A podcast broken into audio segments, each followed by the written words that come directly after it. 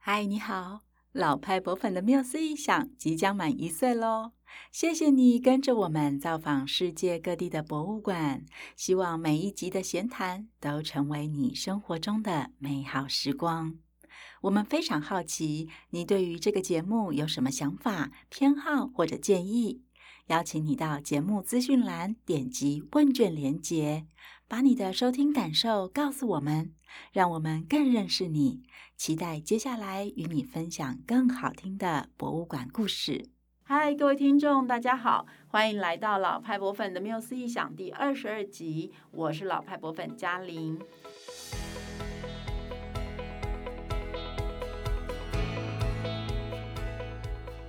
前两集呢，我们聊了跟老派博粉还蛮有渊源的美国纽约大都会艺术博物馆。那今天呢，我们要再往北边一点，到波士顿，分享在一八七零年二月成立、一八七六年七月四号开馆的波士顿艺术博物馆。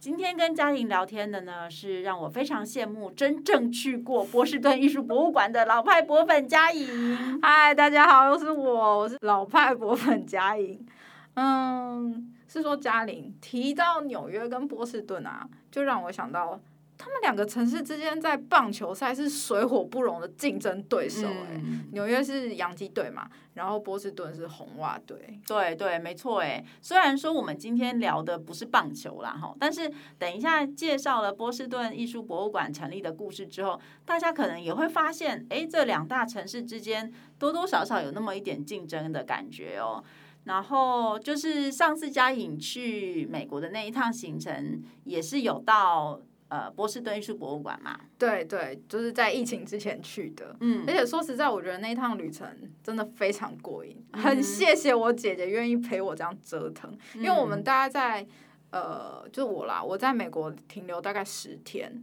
就去纽纽约跟波士顿两个地方，嗯、我们大大小小的博物馆逛了十间有吧，哦、就是平均一天一间博物馆，你们真的都混在博物馆里？对，我们没去别的地方哎、欸，然后逛到。脚都要断了，可是就是很爽，有种圆梦的感觉啦，真的非常羡慕哈。那你对那边印象最深刻的地方是什么呢？蛮多的哎，不过其中一个印象超级深刻的就是接待大厅、卖票跟那个租借导览机的地方。嗯哼，就是在那间大厅的前后两面墙，都挂着一排画作。然后看过去都是静物画，嗯、然后就很好奇嘛，我就走过去一幅一幅慢慢看，嗯、就发现哎，有高更、哦、马内、莫里索。还有像是雷诺瓦啊、马蒂斯啊、嗯、拉图尔这些活跃在十九到二十世纪初的艺术家们，嗯嗯，他们不管是新古典主义或是印象派啊、后印象派、野兽派的艺术家，当他们的作品这样一字排开的时候，嗯，而且主题哦都是花果静物画，嗯，我就突然发现，哎。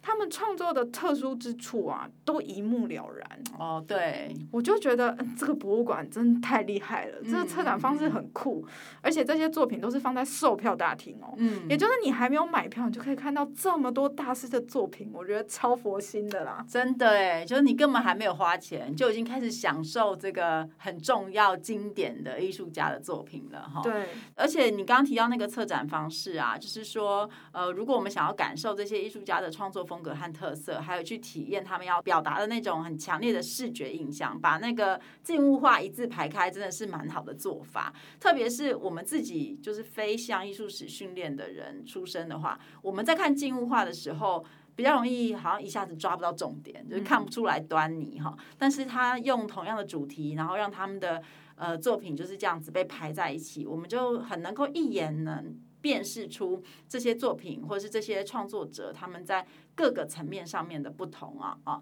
那我记得也是因为嘉颖的这段经验呢，我们就有就是企划了一个呃一个月的博物馆二三事，它主题就是波士顿花国坊啊，向观众介绍波士顿艺术博物馆这些艺术家所创作的这些花果静物画哦。那那个不管是展览或者是我们的介绍都很精彩。对。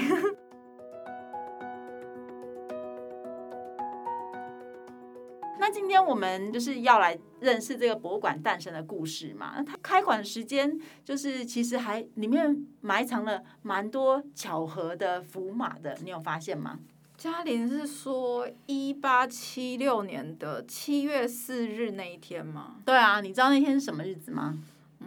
不知道哎、欸，是老派博粉成立的前一天。对哈，我们的注册日是七月五号。对，不过不是啦，七月四号是美国独立纪念日啊。哦哦、对，而且呢，一八七六年它其实是百年独立纪念，因为美国是一七七六年七月四号正式独立的呀。哦，所以美国的大日子跟开馆日同一天，这应该不是意外吧？哎，虽然我们没有在资料上面好像很清楚的看出来他们是不是刻意选的那一天，但是我相信那是刻意的啦。对，而且就是除了美国百年独立纪念哈，同一个时间点呢，在美国费城也有另外一个大事正在发生，它是美国第一次举办世界博览会，然后那一场博览会也被称为费城美国独立百年博览会。哦，所以波士顿艺术博物馆的开馆日就跟美国独立纪念日以及博览会都连在一起了。嗯，这种操作也是蛮厉害的啦，大家应该会印象更加深刻。而且百年后拿出来说嘴也很厉害。对，那波士顿艺术博物馆是在什么背景之下成立的呢？呃，它的成立时间就是说，它正式通过成立法案的时间，其实是在开馆的前六年，也就是一八七零年的二月四日那一天。好，然后。也在去年二零二零年的时候呢，博物馆就庆祝成立一百五十周年纪念。这个我知道，他们的策展人啊，还发展一套自导式参观的路线。嗯，它是以这一百五十年来每隔十年的代表性馆藏，总共十五件，作为参观的规划。嗯、然后呢，把这些文物背后的收藏故事分享给观众。我觉得这企划很赞呢，就是我有听那个策展人的介绍，我觉得蛮酷的。真的蛮酷的，而且 The Met 也是去年一百五十年嘛，但他们应该没有做类似的计划。对，啊，我觉得这个计划蛮有意思的哦，就是观众透过这十五件文物呢，就可以了解到博物馆的历史发展，然后把。文物跟博物馆的故事串联在一起，那也可以让文物有新的故事和生命哦。而且在导览当中的第一件文物呢，就是来自于刚刚我们提到的费城美国独立百年博览会，他是第一任馆长马丁布瑞莫先生在博览会的埃及馆购买的一扇十四到十五世纪的门，它是原本装在伊斯兰教清真寺的门。原来博物馆有来自博览会的典藏品哎、欸，嗯，不过嘉玲，如果回到，如果我们回到就是博物馆成立的时间，我发现波士顿州议会通过博物馆成立法案的时间，比大都会艺术博物馆还早哎、欸，嗯，我记得在二十集的时候啊，嘉玲跟慧芳有提到，纽约州议会通过大都会成立的时间是一八七零年的四月，对。但是波士顿是二月，嗯、哦，难道这就是嘉玲说的两个城市之间互相较劲的感觉吗？嗯嗯嗯，被你发现了，没错。事实上呢，波士顿艺术博物馆成立法案通过的时间就是比大都会博物馆早了一点点嘛，哈。而且重点是啊。它成立的时候呢，已经有一批典藏品为基础了。哦、这个跟大都会博物馆就是一个空空的、什么都没有的博物馆，又是很不一样的了哦。嗯、那我们现在就要来谈谈这间博物馆成立的过程哦。就是我们要在时间再往前呃追溯大约十一年，就是差不多在一八五九年的时候，那个时候波士顿就有规划要成立一个公共博物馆了。而且是以出生在波士顿的一位著名的收藏家詹姆斯·杰克逊·贾夫斯，他本人所收藏的意大利绘画当做这个核心馆藏。不过呢，这个计划后来就是被放弃了，这样子。那是又过了十年，就到了一八六九年的时候，大家又开始对于要盖博物馆这件事情呢，产生了兴趣，这样。觉得有点突然呢、怎么又会提起兴趣了呢？应该有什么原因吧？嗯，对，当然有，因为波士顿的图书馆啊，还有它其实有很多学术机构嘛，哈，就是你说突然间吗？或者是就是哎，对，就在那个时间点呢，它就是需要找到一些地方去存放收藏品，就发生了这样的问题哦。那你也知道，因为波士顿真的是一个学术重镇呐、啊。对，嗯、完全可以感觉到。就是我跟我姐在波士顿搭 Uber 的时候，嗯、就有一位司机听到我们从纽约旅游之后来到波士顿，他大力跟我们推荐，他说波士顿是一个非常安全、人们很和善、犯罪率很低，嗯、然后空气新鲜又干净，很安静又很舒服，而且到处都是学校的地方，就是完全跟纽约相反。对，对他就是一定要强调这件事情，他对这个城市非常自豪、欸。哎、嗯，那我还记得我们走在那个。波士顿的学术区，其实博物馆就在学术区的地方。嗯，它真的是每到一个新的街区，或是过一条马路，就会看到一个不一样的、不同的研究单位。嗯，也可能是学院啊，或者是大学之类的。嗯，就是真的遍地都是学校。嗯、那有一次啊，我们搭地铁一路要前往哈佛的路上，那一定会先经过那个麻省理工嘛，对，然后再慢慢到哈佛。那我们就看着那个上车的人啊，我们就我跟我姐就默默的在想，哦。这个人一定很聪明 哦，这个人看起来智商很高，然后我们就开玩笑说：“哎呀，我们即将进入世界上平均智商最高的区域了。”真的，你们俩还蛮享受的搭地铁的过程，好笑。然后这比喻也很好笑，我觉得，但是应该是真的啊。他可能跟牛津、跟 Cambridge 还有剑桥就是不相上下。对。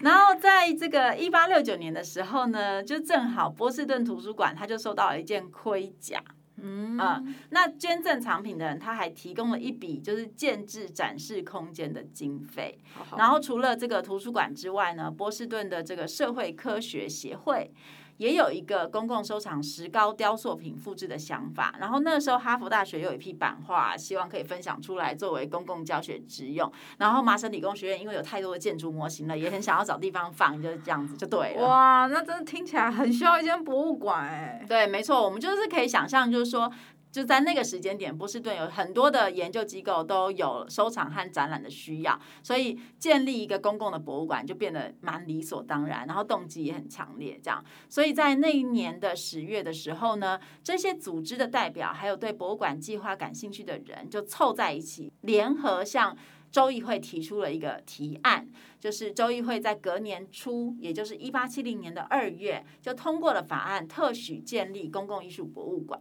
然后也选定了最开始的博物馆的位置，把科普利广场的那一块地当做礼物送给博物馆，那博物馆就算是正式成立了。嗯，这样看起来，波士顿艺术博物馆的成立其实有很强烈的在地性，嗯，就是它是在州议会的支持以及许多波士顿地区的学术单位一起共同推动的。没错，没错。所以对于波士顿来说呢，这间博物馆其实是有很重要的意义。那博物馆本身对于跟波士顿的社区之间的连接关系，就是这个紧密的连接，也是非常自豪的。在博物馆的使命里面，他们也有特别提到说，博物馆之于波士顿，还有对于这个新英格兰地区啊，还有全国全世界都负有责任。它是一个观看和学习的地方，希望可以让观众感到很愉快、很骄傲，而且不断的有新的发现跟探索。那博物馆的最终目标呢，就是鼓励探索嘛，以及提高大家对于这个视觉。世界里面的理解和欣赏，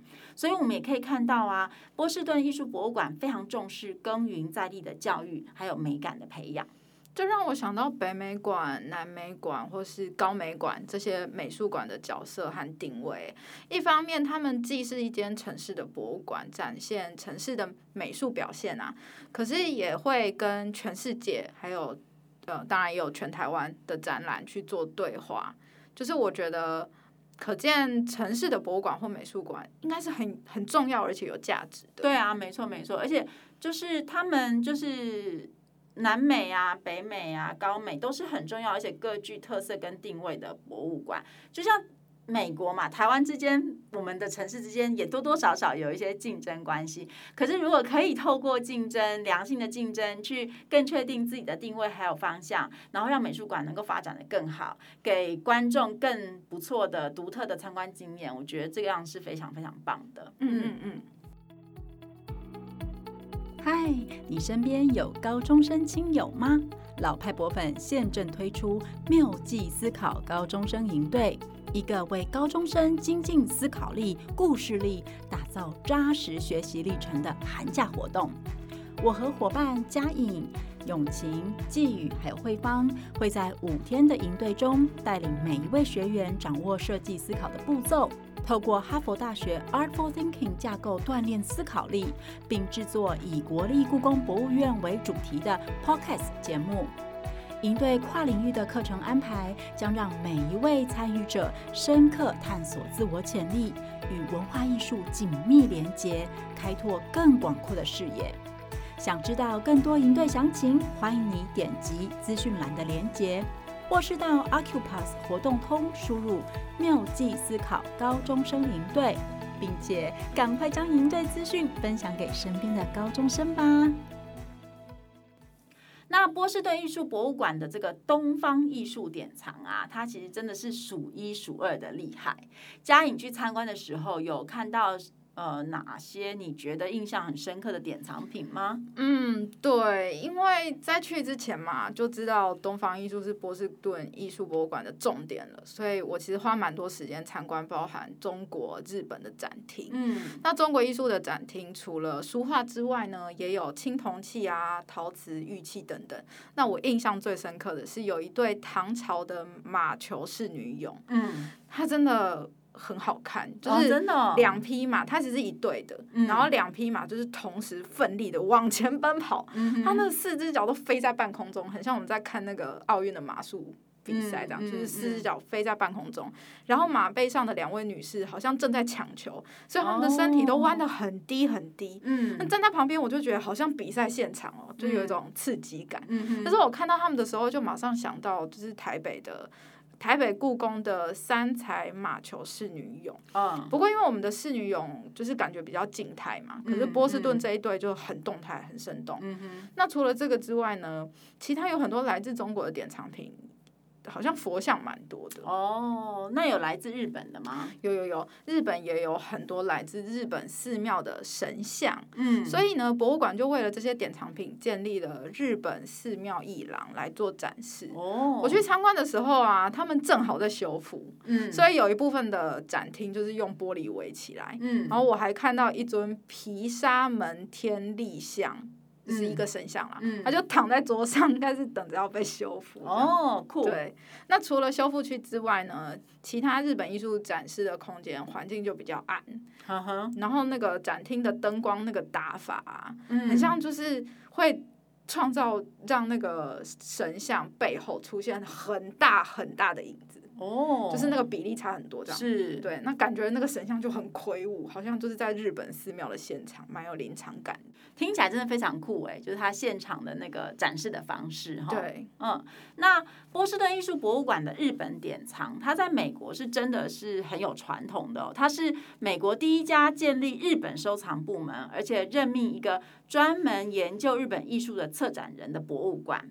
可以说呢是亚洲以外。研究东方艺术最古老的工作室之一哦，然后最早在一八九零年代的时候，有几位波士顿的日本艺术收藏家呢，就捐赠了很多日本的绘画，而且大部分都是浮世绘。那其中有一位威廉史图吉斯毕格罗先生，他一个人就捐了四千幅的日本绘画，还有一些这个青铜佛像啊，以及三万多件的浮世绘作品哈。那因为他的捐赠，就让波士顿艺术博物馆成为典藏浮世绘作品的很重要、很重要的博物馆之一哦。那除了日本绘画之外呢，这几位波士顿的日本艺术收藏家还曾经就是居住在日本一段时间，到处去收集从八世纪到十九世纪的宗教还有民间艺术，包括屏风啊、漆器、陶器、武器、面具等等。后来都作为礼物捐赠给博物馆了。哇，他们人好好哦，竟然都愿意捐赠给博物馆哎。对啊，对啊。那其实这里面有两位收藏家，他后来也成为这个博物馆日本收藏部门的策展人啦。嗯、而且刚刚我们提到的毕格罗先生啊，他自己也变成日本艺术方面的专家，还出版过两本就是相关的书籍哦。好有热忱哎，就是因为收藏研究，然后变成专家。对啊，收藏家真的都蛮厉害的。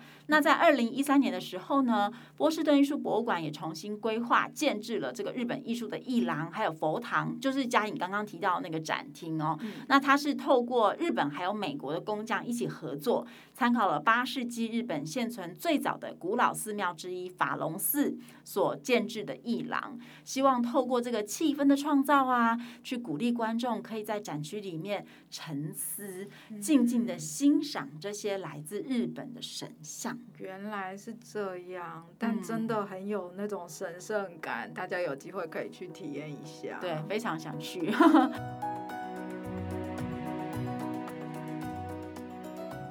那我记得嘉颖回来的时候也有跟我们分享，就是波士顿艺术博物馆的学习单啊，我们那时候也都觉得蛮有意思的。嘉颖要不要也再来介绍一下？好啊，好啊，我当时几乎。把我眼前可以看到的学习单跟小手册都拿一份回来，嗯，然后博物馆有一本为亲子参观设计的手册，就是正方形小小的，很可爱。那小手册呢，就会先告诉小朋友一些参观的规则，哦、包含就是说你不用一天就把博物馆参观完哦，这个地方值得你来很多次，嗯，以及呢，他邀请小朋友就是帮助博物馆一起保护。文物的安全，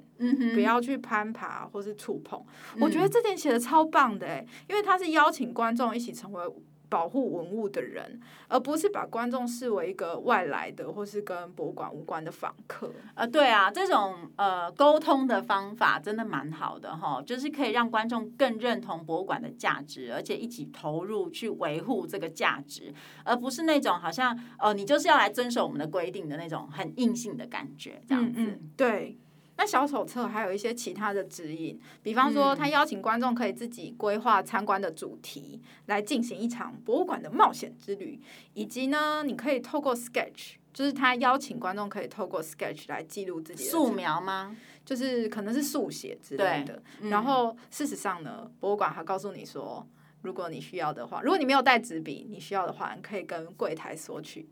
那个波士顿艺术博物馆的。那个笔记本哦，就是蛮好的。嗯，那博物馆也设计了 bingo 的游戏，它可以让观众自己分组啊，或者是彼此在博物馆里面竞赛，看看自己在博物馆中看到哪些艺术创作的美材，或者是看到了什么图案哦。所以透过这个 bingo 游戏，就是博物馆就能够引导观众去注意各种的艺术创作美材。听起来这个应该蛮好玩的，然后也也蛮可以达到一些教学的效果哈。嗯嗯，对。那除了这本小手册，其他的学习单呢？学习单它会分成几个不同的主题，比方说有一张是狗的主题，它会邀请你到不同的展厅，嗯、像是亚洲艺术啊，或是民间艺术的展厅，找到几个它所。呃，设定特定的狗狗，嗯，然后他会先要求观众仔细的观察眼前的文物，再一步步的透过题目的引导来进行思考，嗯，嗯，比方说，呃，有一题就是邀请观众到亚洲艺术的展厅，找到一只来自中国。用陶制作的，而且已经一千八百岁的狗狗，仔细观察，嗯，嗯，然后他就问小朋友说：“哎，你在套在狗狗身上的那些系带啊、绳子上，看到了什么形状或样式？”嗯哼，然后仔细的看看狗狗的脸哦，特别是它的嘴巴、眼睛和耳朵，你觉得它们看起来是友善的吗？嗯，你会帮它取什么名字呢？如果你可以把这只狗狗提起来，嗯，你觉得它是很重的？还是轻的，嗯，那学习单的最后都会有一个参观后的小活动，可以让观众回家之后有一些创作的实践。那我看到大部分都是画画。哦，这听起来就是说博物馆并没有很拘泥在。特定知识的学习，就是说，我们传统上想象，它如果是一个来自一千八百年前的狗狗，我们可能会觉得，哦，它应该要学习它是从什么年代来的啊，从什么地方来的啊，它是用什么材质做的啊，等等等等的。但是博物馆其实并没有拘泥在这一块，它是呃，都是鼓励就是小朋友从观察文物出发，然后再透过观察来延伸或者是想象。或者是思考这些问题哈，而且他们的问题都没有特定的答案，对不对？就是每一个观众都可以提出自己的观点或者是不同的想法，这样子。对对，嗯、我自己蛮喜欢波士顿艺术博物馆这个学习单的设计，就是很灵活，嗯，然后可以创造很多对话，嗯，还有就是他们那些导览跟策展的规划，我觉得可以让观众在里面玩的很开心，嗯，然后也可以增加和文物之间以及身边的参观伙伴之间的互动，然后建立关系，又没有压力，对对，因为像他，你觉得他很重或很轻，我觉得这题就超没有压力的，就是他完全是。是一种个人观点的表达，嗯、对，嗯。然后我觉得其实一方面也是我们可以学习的，但另外一方面是我发现里面有些想法其实跟老派博粉的概念也蛮像的。嗯，对。其实我觉得你刚刚提到那个，你觉得它很重或很轻啊？就是如果去呼应我们最近正在研究的 Artful Thinking 的话，其实我们会呃，它并不完全是那么的自由。比方说，我们可以想象呃。当孩子们提出他觉得是很重或是很轻的时候，呃，身为家长，如果是在陪或者是呃参观的陪伴者，可能会想知道说，那为什么你会觉得它是重的或轻的？嗯。所以孩子就会依据他自己的观察去继续呃找证据来支持他的论点，对不对？那这个时候他跟这个作品之间的连接就是自然而然的会更加的深刻。所以我觉得的确，你我们并没有要他说出一个标准答案，可是我们会。透过，或者是说波士顿美术馆，其实是想要透过这些问题，去让孩子找到他自己的切入点。找到自己去寻找证据，而且甚至就是说启发他更多的提问，然后他可能会继续想要去搜寻更多的资料，去支持他的论点，或者去推翻他自己的论点。哈，这是真的蛮有意思的，然后也真的跟我们现在想要推广的这个博物馆参观学习，或是博物馆间创造方向上，真的是非常非常相似的耶。嗯，就是让学习可以透过这种。很很有趣的问题，然后发生跟展开，嗯，所以我觉得这样自我学习的动机也会比较强烈，嗯嗯，对对对对。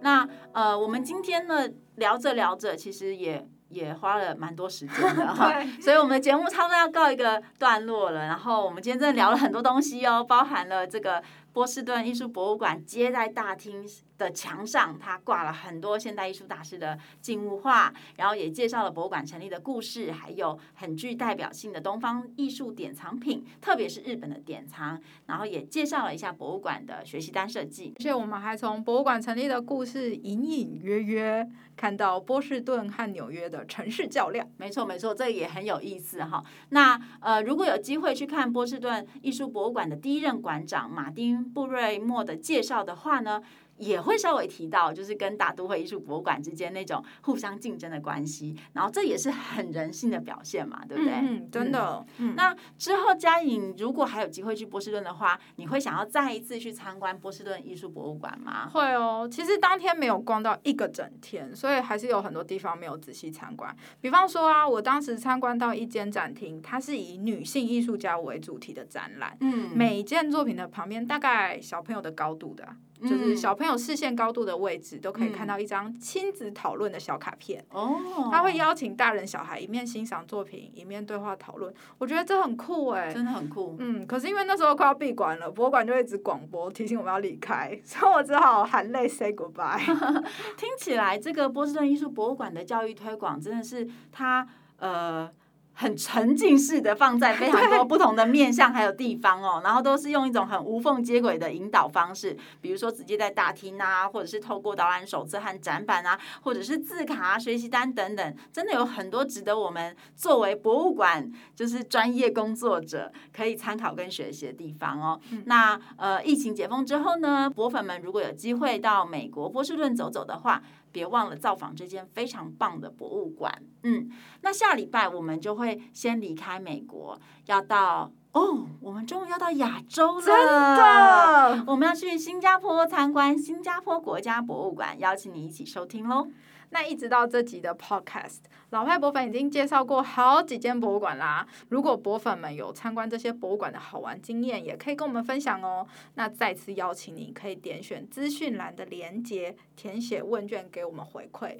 超级感谢大家。嗯，节目的最后呢，跟博粉们分享波士顿重要的收藏家詹姆斯·杰克逊·贾夫斯他曾经说过的一段话。他说：“艺术是普世的。”他将人类团结在共同的兄弟情谊中，作为文明的传教士，他的信息是心灵与思想。舌头或界限的特质就像彩虹，在真理的力量之前消失，被五彩缤纷的美丽所吸引，或者与光互相结合，照亮了宇宙。除此之外，艺术与伟大的思想链接，透过他的语言、思想能够互相展现。同情与情感相互呼应。好，那我们今天就到这边告一个段落喽，下次再聊，拜拜，拜拜。